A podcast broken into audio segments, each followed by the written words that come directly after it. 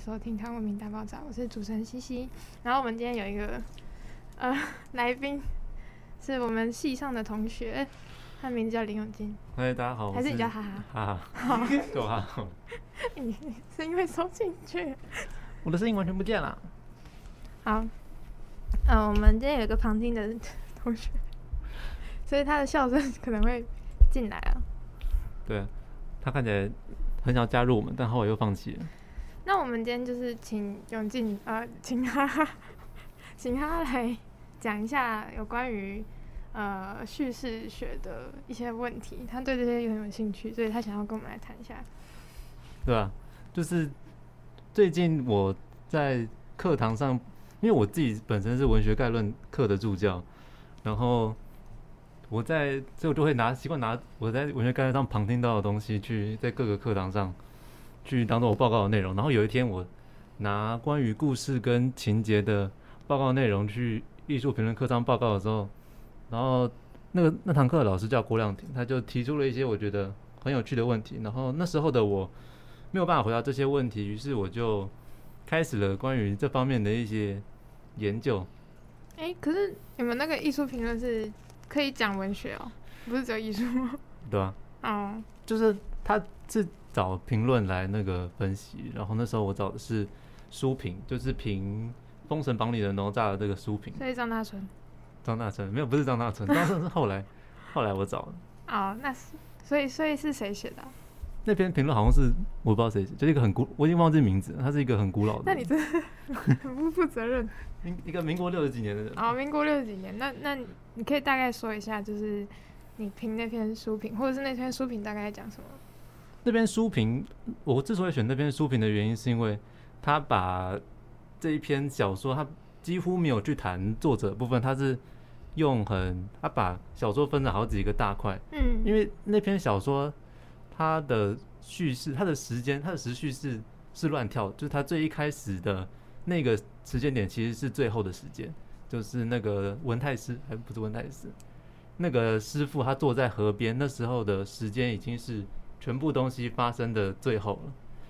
然后他就文评论内容就是他把时间重新排序，然后再做出一些评论跟研究，就是主要聚焦于文本本身了。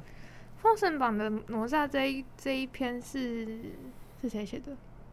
是西松，他他只有写几篇短篇小说之后，他就没再写了。他之后就去做一些美术类的工作。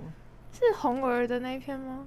红儿就是什么？他就是自由到那个师傅，我终于自由了，哦、自由到是西松写的，想哭泣的程度。哦、这这篇在那个萧映老师的那个现代成长小说里面也有选。对对对，所以因为那时候他有选，所以我觉得这边很很不错，所以我就找找来看。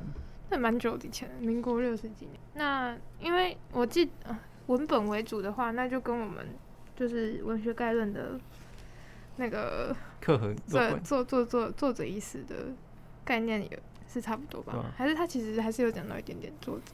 他作者讲的部分其实没有很多，所以所以我才会选那篇，因为我觉得跟文学概论的部分很像。好，那你现在可以开始讲，就是。你那时候写分析这篇，然后亮婷提出了什么问题？亮婷他就问我一个很有趣，他就说那个情节这个东西是不是评论家自己想象出来的？就是没有情节这个东西。为什么？就是他可能觉得说，他的意思是什么意思？他意思就是说，他觉得故事比比情节还要重要。就是故事，因为情节它是经由作者重新，比如说故事是原本的素材的话，然后情节就是。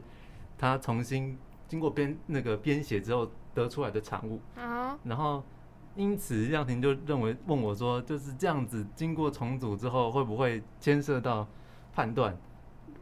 他觉得让读者自己去想比较好，而不是应该要让作者去写写写，然后写得很直白这样。所以其实是，所以亮婷在质疑的是那个写书评的人。他好像在，我感觉他在他问我说，就是我觉得他对。这种评论方法的质疑吗？我不晓得。他觉得情节这个是那个，他觉得故事比较重要啊。应该说他对情节这个分法，他觉得没有那么好。嗯，好吧。我觉得很神秘。我也觉得很神秘。所以后来我就后后来我就去研究故事跟情节区分。那后后来我就在看这些区分，我就发现我自己没有办法很很明确的去区分什么是故事，什么是情节。因为在文学概论的课本上面写故事和情节的区分是，比如一个故事，他举的例子是什么？国王死了，然后王后也死了，嗯，这是故事。国王死了，王后伤心而死，这是情节。会这样区分的原因是因为国王死了，王后死了，它是一个时间序列之下的排序，它的重点是时间。嗯，然后国王死了，王后伤心而死，它的重点是因果关系。然后我们可以因为这个因果关系，它重点在因果关系。另外，这个因果关系的重要的地方在于，我们可以透过这个因果关系去认识其中的人物。嗯，因为人物王后伤心嘛。我们可以由此知道王后是个可能很深情的人，她爱着国王什么的。这就是，然后我们刚才课本就在这边就提出一个，就是这边就是故事跟情节非常重要的差异。这样。那我觉得这样看起来，如果以就是文学概论的看法来讲的话，这样亮廷的说法好像不太成立哦，就是没有办法完全只依故事去分析这个文本啊。对啊，可是可是我就会有一些。如果说重点是因果关系而不是时间的话，我就会有有一个疑惑，就是说，哦，他说那个、啊、人物形象构成的元素是情节跟故事很重要的差异。嗯。可是我想说，就是故事难道没有办法提供人物形象吗？虽然我知道，虽然故事提供的形象可能没有那么丰富，不过跟不过如果要以这个当成差异的话，嗯。我就没有办法切到很那个很，它就是个很模糊的地带，就是提供人物形象这件事情。但我觉得，就我自己的看法，我会觉得故事是一个很很广义的用词，哎，嗯，就是它它可以包含情节啊。哦，你懂懂我意思吗？它情节应该是包含在故事里面，就是怎么会是说以故事这这么笼统的说法？故事感觉是就是英文来说就是 story，然后就是它是。plus 就是组成很多 story，组成很就很多个 plot，然后组成一个 story 才对，对吧？嗯。好。我觉得很奇怪。所以我是觉得去去纠结故事的定义啊，去纠结情节的定义蛮蛮诡异的。对的。好，但我不是我不是在我不是在那个反驳你，我是觉得就是情节这个东西很必要啊，因为如果要塑造人物形象的话。我们光是讲故事能不能提供这个人物形象这件事情是不太合理，因为故事本身就包含情节。对啊，故事本身包含，嗯、故事本身包含情节，就是对吧？算吧。因为故事本身包含情节，这是我这这我后面去看，这是 继续。啊，等一下，我们插播一位同学说法。干什么小时候就是。关于《史记》，它其实是一个非常在写故事的一本书，但是我们平常不太会讨论到它的情节。那这样子的话，亮庭讨论的是不是这个事情？就是其实如果你单纯讨论故事的话，情节其实不一定是存在的。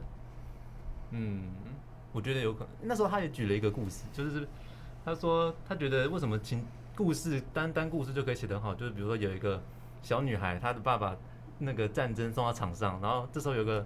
女，她把女儿送到一个地方，那边的老师很照顾她，然后那老师照顾他，可是班上的同学因为都也都是战争的小孩，他就觉得说老师这样照顾他是非常不对，他就推了他一把，这样，他说想必你觉得你这样很幸运吧？什么？然后女孩就女孩就哭了。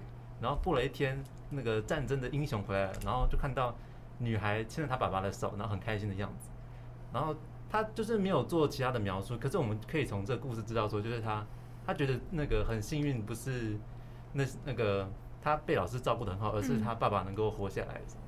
哦、嗯。可是我觉得他给我让你给我那个例子没有说服的原因，是因为我觉得这个这个跟情节跟小说还蛮像，就是这是作者刻意去不不写他的人物性格。那我觉得这样的话，感觉呃，我们狭义一点讲的话，情节是要有人物的互动吗？要说的话，对对吧？如果然后你故事是一个以旁白，有点类似旁白的方式在叙述一个故事，是这样吗？我后来去看一些叙事学家，他们那个有有一个跟你讲的一样，是那个他是把故事跟故事包在，就是故事分成什么情节、人物、环境什么。对啊，对啊，对啊。还是我们就交文本就好，这不是比较好解决吗？好困难啊！那你还要讲什么啊？我想要那个叙事。就是叙事学，他提的东西是，我觉得跟作者意思的东西很像。叙事学它研究的是叙事文的共识状态，就所谓共识状态，就是他不研究那个，比如说文学史不是很喜欢谈《诗经》《楚辞》是一切的的根源，然后这样子一路往下谈。不过叙事学它是谈那个，他主要比较专注在叙事文上面，然后另外一方面他们也不谈作者，就是他们把作叙事文这个作品拉，他们觉得他们自成一个结构的样子。我觉得这个就跟作者意思很像。应该就是作者意思，就是他们有吸收进去吧。哦。然后因为我这个，我就想到我们以前在那个大考的时候，我们不是常考阅读测验嘛？嗯。阅读测验不是通常出了一个题目，然后比如说通常的考法是出了一篇文章，然后我们就看那篇文章之后，我们就会写，我们就要去回答问题，比如说这个文章的主旨是什么，然后他实习了什么内容。嗯。然后通常考了这篇出来之后，就会有人去跑去问那个作者说：“哎，那个大考出这个题目啊，那个答案你觉得这样对不对？”然后就会有人就，然后他们如果作者就说，我觉得这个题目怪怪的什么，然后他们就以此为根据说，就是去质疑国文科的考法。那我觉得这个是还蛮有趣的，就是我觉得大部分的人都还蛮习惯作者去给他的作品提出解释，跟他们觉得作者某有某一种崇高的地位，就是他们的说法是牢不可破的这样。所以你一个人是反对这个？我上大学我就觉得好像不太对劲，这样就是要就是像温干老师他有说，就是像是蒲松龄他的那本书，他都在后面写他的后记嘛。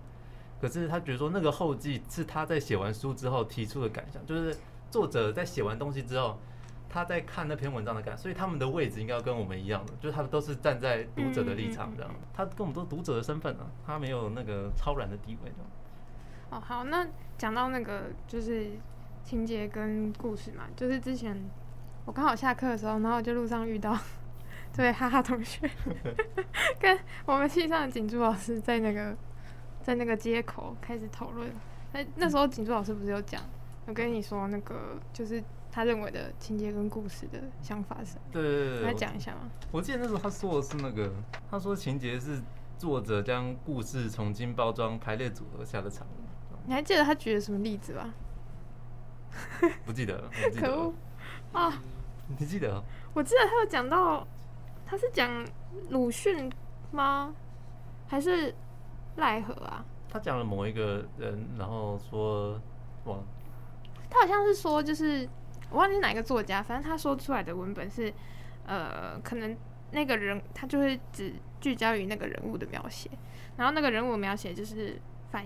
虽然他可能写的很片段哦，孔乙己。哦，对，孔乙己，然后他没有写什么情节嘛，但是那个人物写出来之后，就基本上就是反映那个时代，呃的那个氛围跟为什么他会写出来这个东西，就是他蕴含的东西其实是并不会比以情节推动的故事还要哦少，嗯，不是人物谈叙事。可是，在我这个研究，因为我正在纠结什么故事情节啊，然后纠结纠结，那我就会，那我就就会去找这些关于研究方面的理论，然后理论这种东西看久了，然后我就会有时候又会想到，觉得说，就是看很多理论，那个能够对分析有帮助，不过就是对创作可能不晓得有没有什么这样帮助什么的。呃，我个人我个人而言的话，嗯、我觉得理论对创作多多少少。有一点点帮助，oh, 对，但是，但我觉得研做研究的话，就是你知道，你去看，你去翻那个对岸的他们的学学术那种论文，然后你就会知道他们很灌水，他们超灌水，尤其是那种师范大学的学报，真的，他们超灌水，他们都会拿那种理论，然后全部硬塞进去，大概大概三分之二的篇幅全部都在讲理论，而且还乱讲，然后然后最后再最后再分析一下文本，哦，真的是受不了。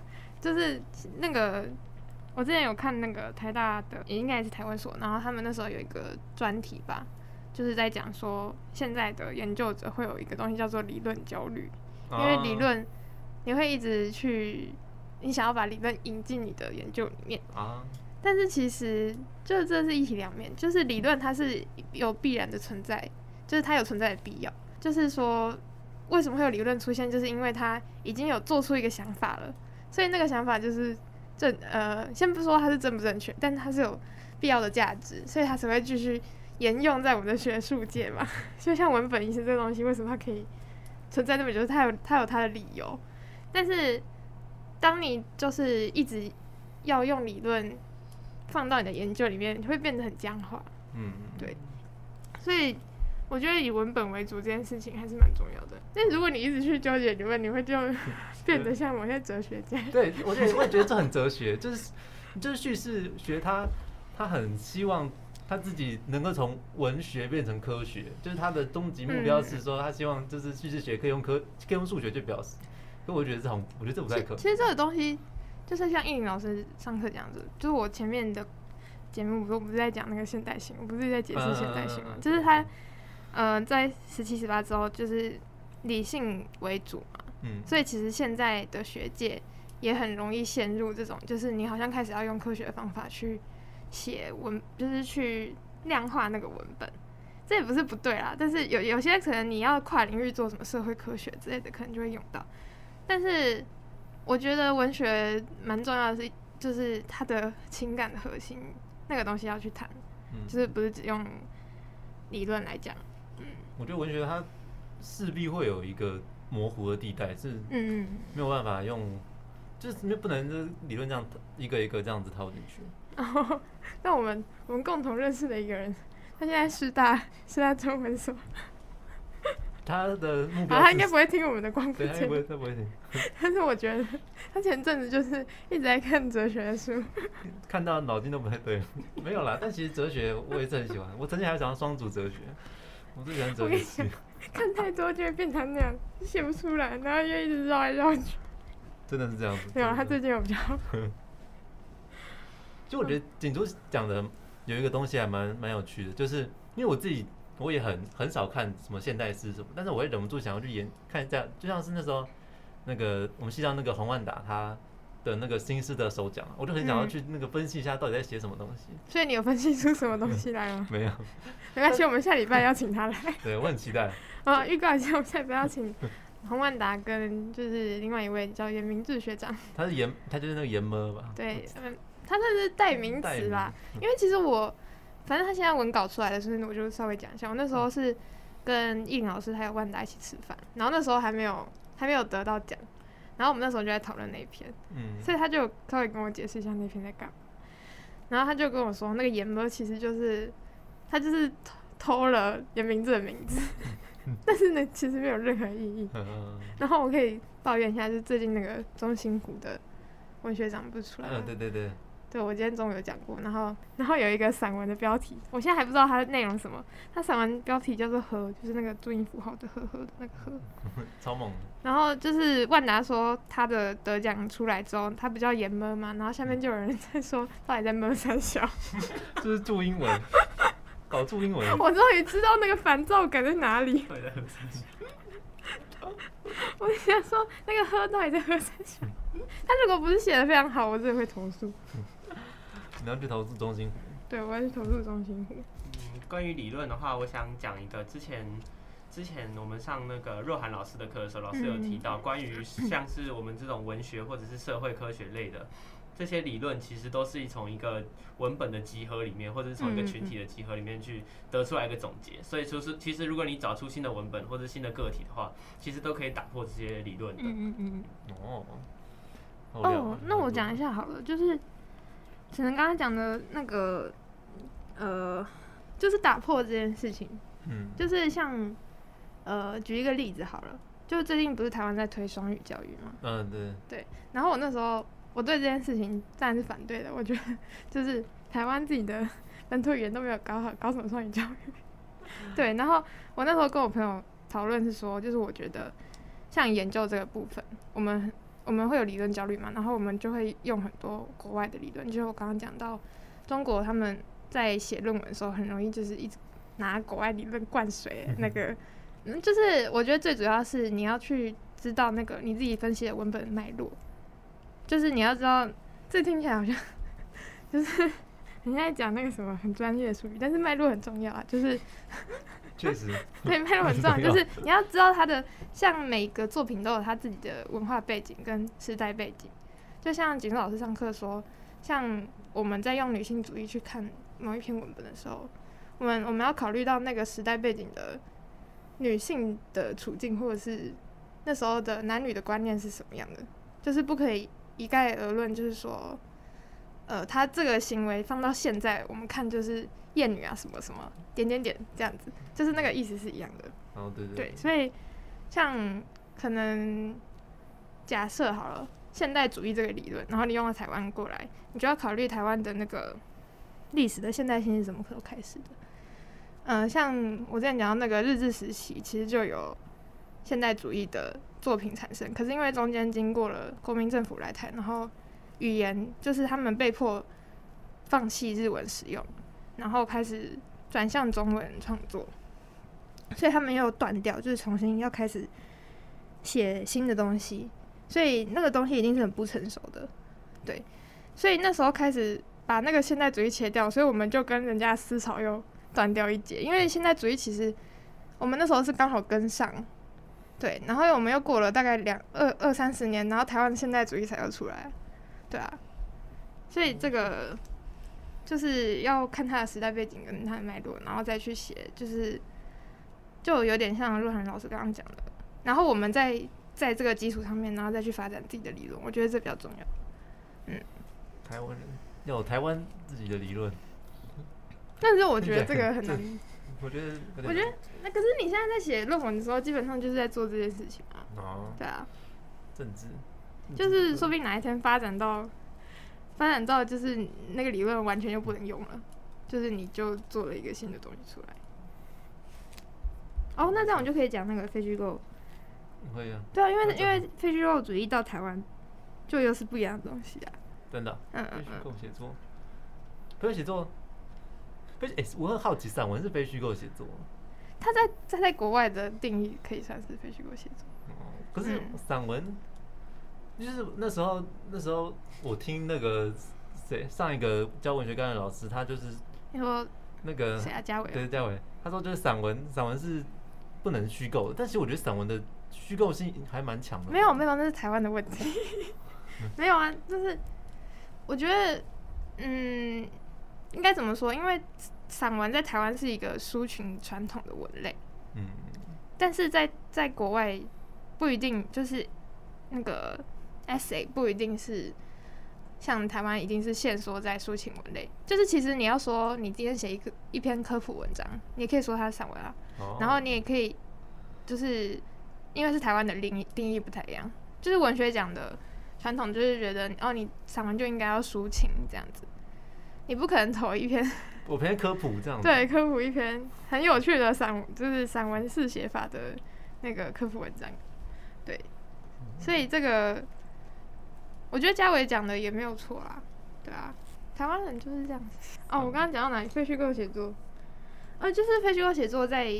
本来是在美国开始的嘛，然后他引进台湾之后，其实变成像我研究的部分，比较像是学术在研究科普类文章，然后可是其实美国那边的非虚构写作比较偏报道文学，就是他们的渊源是偏报道文学，可是到台湾好像，呃，报道文学谈的没有那么多，变人物专访还是报道文学，差不多，都是有，就是。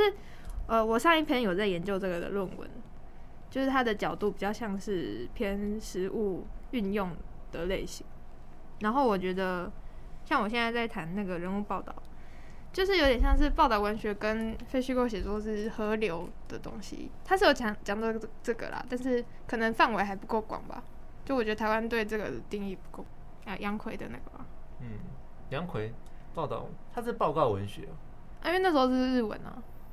报告文学就是那个在那个我那时候就听那个报告文学，他是是用什么资料啊，什么什么之类的写的吗？还是不是？那也是资料啊。就是跟那个、嗯、就是有一个东西，有民民众剧场，你知道吗？就民众我知道。民众剧场它有个东西叫做报告剧，我觉得听起来跟那个很像。哦、就报告剧，也就是那个可能那时候老师上课就问一个题目，就是说什么新冠肺炎这个肆虐全球的议题，应该要用什么样的民众剧场去。去说阐述这个议题，然后他他答案答案是他觉得应该要用报告剧，就是报告剧他可能他可以可能多元并存，他就是透过资料这样的讲述，比较能够详实的提供那个观点，嗯、而不是用那种其他的剧种什么的。哎、欸，这个让我想到之前，就是我有个朋友，他在他现在他考上那个北艺的，好像是博物馆所吧，啊，他是有在做那种设计策展那种的，然后他之前有去参与那个白色恐怖的，也是类似报告剧，对，然后他就跟我提到跟非虚构写作有有一点关系，就是呃，采用那种田野调查，然后史料之类的。那你有看过之前报，就是之前不是有人在台南还是哪个街上去表演，就是某一个志士他被枪杀的那个。哦哦，那个我好像知道。对，那个。不过我觉得报告剧比那类的剧好的一点是，我觉得那类的剧有一点有点太煽情了，就是他很。我觉得他会有点煽动国族情绪的感觉，就是台湾人什么什么的。嗯，你讲的那一类的话，我之前待的舞团，他们有做过一个类似这种的，就是沉浸式剧场，他们让观众进来，然后做一个体验。但是这种的，除了田野调查之外，他还要重新包装，就是比较像是散文跟小说之间的关系。散文就是写，然后小说你还要再重新包装过，这样子的感觉。嗯哦。对啊，就是散文，散文跟小说又。所以它介于之间吧。嗯，它不再是一种真实的，他是他想传达的是这种情感那种感觉。对对对对对。但我觉得这样也还不错啦。就是我嗯，我之前前面的广播有提到那个我去看时代革命嘛。嗯嗯嗯。对对，它其实是纪录片，但是但是你纪录片要怎么剪接，然后你要怎么去呈现那个画面，就是你片面式的去呈现你的呃立场的话，其实也算是一种。故事的拼接吧，我觉得。不过我觉得纪录片也很难免，就是因为你镜你截取什么镜头，把它选进你的纪录片里面，就代表你你持有什么立场。啊，本来就是这样，啊、就是、这个、我觉得没有办法。非虚我写作也也是有这样的东西存在，不然他不不可能呃写出就是能触动到别人的感情的那一块。哦，你们都有看《时代革命》吗？没有，没有。为什么不去看？很不。政治冷漠，政治冷漠。那我觉得那一部还蛮，就是可以看一下。虽然我看到后面人家睡觉。好了，我我觉得我我看看见台湾了，这个不知道爱不爱台湾。我也有看看见台湾的。可是哎、那我们我们艺术评论下一堂课就要谈，就是那个评论看见台湾，就是有一个人他在他好像有个批评，是他觉得说看见台湾跟正负二度 C 一样，他们都。只谈一个现象，就没有谈那个问题。就是看见台湾，他只有说我们的山峦大那个那个电线很粗暴的横跨过天那个天空，把天空分割成两段。可是他没有，就是他没有去说，就是是谁造成这些原因。然后他就说，你看，就是因为财团去资助他拍摄，所以他可能没有办法讲这些话，他只能他只能把这份那个问题去融入到大家，就是说这个是大家的问题，而嗯他没有说这个可能是某些财团或者这是什么的问题。可是我觉得纪录片本身的性质就是一个很抛砖引玉的感觉吧。嗯，对啊。对，虽然那时候我看评论，他好像蛮不满，但其实他好像其实也有一些正面作用。那时候我去特地去查新，我就发现什么江宜桦有溜进去看，然后看完他郑重改，他郑重承诺他要改革十对于片中提出的十二项问题还是多少项问题，他要提出改革。哎、欸，但是我认真，其实我蛮敬佩江宜桦的，嗯、虽然他当年。对他讲了一些话，但是但我我有去上他的政治哲学，然后我觉得他讲的真的蛮不错，而且他上课很中立，很不错啊。哦，我觉得纪录片就是这样，那而且纪录片也分很多种，就是不能用一个单一的标准去检视它。就像做研究一样，有人专门去研究现象，有些人去讨论这个现象，然后有些人去解释这样子的感觉。哦、对，而且如果你要制成一个体系，就是你整篇假假设你今天写一篇论文，然后你。整篇都有你自己的逻辑，基本上你只要讲得通，那那篇逻辑，呃，那篇论文就是 OK 的，就是安全下装。对对，但是 但是就是这样讲的话，就是每个研究都都有他自己的局限，嗯，这就是景珠老师说过的，没错，就是没有办法，你没有办法，呃，你你要专注一个问题的时候，有时候没有办法兼顾到其他问题，对。そうですね。そうです。そうですね。我发现。哎、欸，我们还有五分钟。我们还有五分钟，等一下看看讲什么。你要聊天聊。我们开始聊天。我们开始聊那个中文系的生活。聊什么？中文好难哦。中文系情况。 中文系没毕业。阿成，你要你要继续念升学？应该不会吧？我要去念图书馆。那图书馆也不错，说不定可能应该。如果我微积分过得了的话，中文系，看我最近开始要那个去找工作。你知道我本来那个那个我我本来觉得自己应该我在大二大三的时候，我觉得我下我想要去考文化行政这样的。可是到了大四大大三后面我就没有再念书了，就是没有再念文化行政考科，因为我没有补习，因为我我很讨厌补习。我那个高中补了，哎、欸，我补了一年的数学吧，然后每天花了五个小时在那边补习班里面这样抓白痴，然后最后只有考五级还是六级，我就，你怎么跟我一样？我就觉得我花了他妈那么多时间，我说我打死都不要补习这样。可是后来我也超讨厌补习。没有不没有补习，我觉得后果就是我都没怎么在看那个文化行政组，嗯、所以我就觉得我那个我我还有今年还有去报名那个文化行政的考试。可是我现在想想，我觉得如果我不没有因为报名那个考试，心中就会有一个嗯有一个觉得说我要考试，我要念书这样。可是如果我觉得我没报名考试，我应该会认真更认真去投履历。你现在你现在投什么一一一吗？我是我去我去跟那个看，我去华巴，我是巴哈姆特的重度使用者。我看他那边真真人，我就跑去投。天哪，也不错啦，不错啦。文化行政本来就比较难考啊。那个如果真的要考的话，感觉去考一般，然后再转文化比较。假设你真的有那个兴趣，而且听说文化行政真的蛮蛮超的吧？嗯，对啊，要加班什么的。嗯，现在转下来来得及。为什么不想念研究所？是因为我觉得我那个不晓得我要研究什么。不过我觉得，如果现在我高考可以去研究那个，我对叙事，我觉得我对我想蛮喜欢看小说的。那我觉得你如果真的要叙事的话，你就很容易变成，都变成跟那个那个我们的 很可爱的学长。朋友朋友那个朋友。我觉得我还蛮喜欢，我也我也我觉得我很可能跟他一样，我们我跟他是直属，我们俩一样的毛病这样，很喜欢看那个理论这样子，以前还梦想去那个哲学系这样。没有他，他最近他最近跟我说，那个他们图书馆有几本书借不到，然后叫我去帮他借，然后叫我帮他看。嗯、哦，真的要付我薪水，真的气死我。广播就到这里结束，然后我们下礼拜会请黄万大学长讲他的那个台北现代诗、台北文学奖现代诗首奖。呃，他来讲解一下，跟回应一下各界的一些质疑。对，我也很期待。对，然后对，那个下礼拜，嗯，下礼拜的礼拜二早上十点到十二，呃，十点到十二点的课，就艺林老师的课，然后也会邀请万达来讲。他的文本，酷，所以在学校的同学可以来听一下，如果有兴趣的话。我会赶快在巴姆特中正大学串去宣传一下，要宣传一下，宣传一下。然后我们今天的工作就到此结束，下次再见，拜拜，拜拜，耶。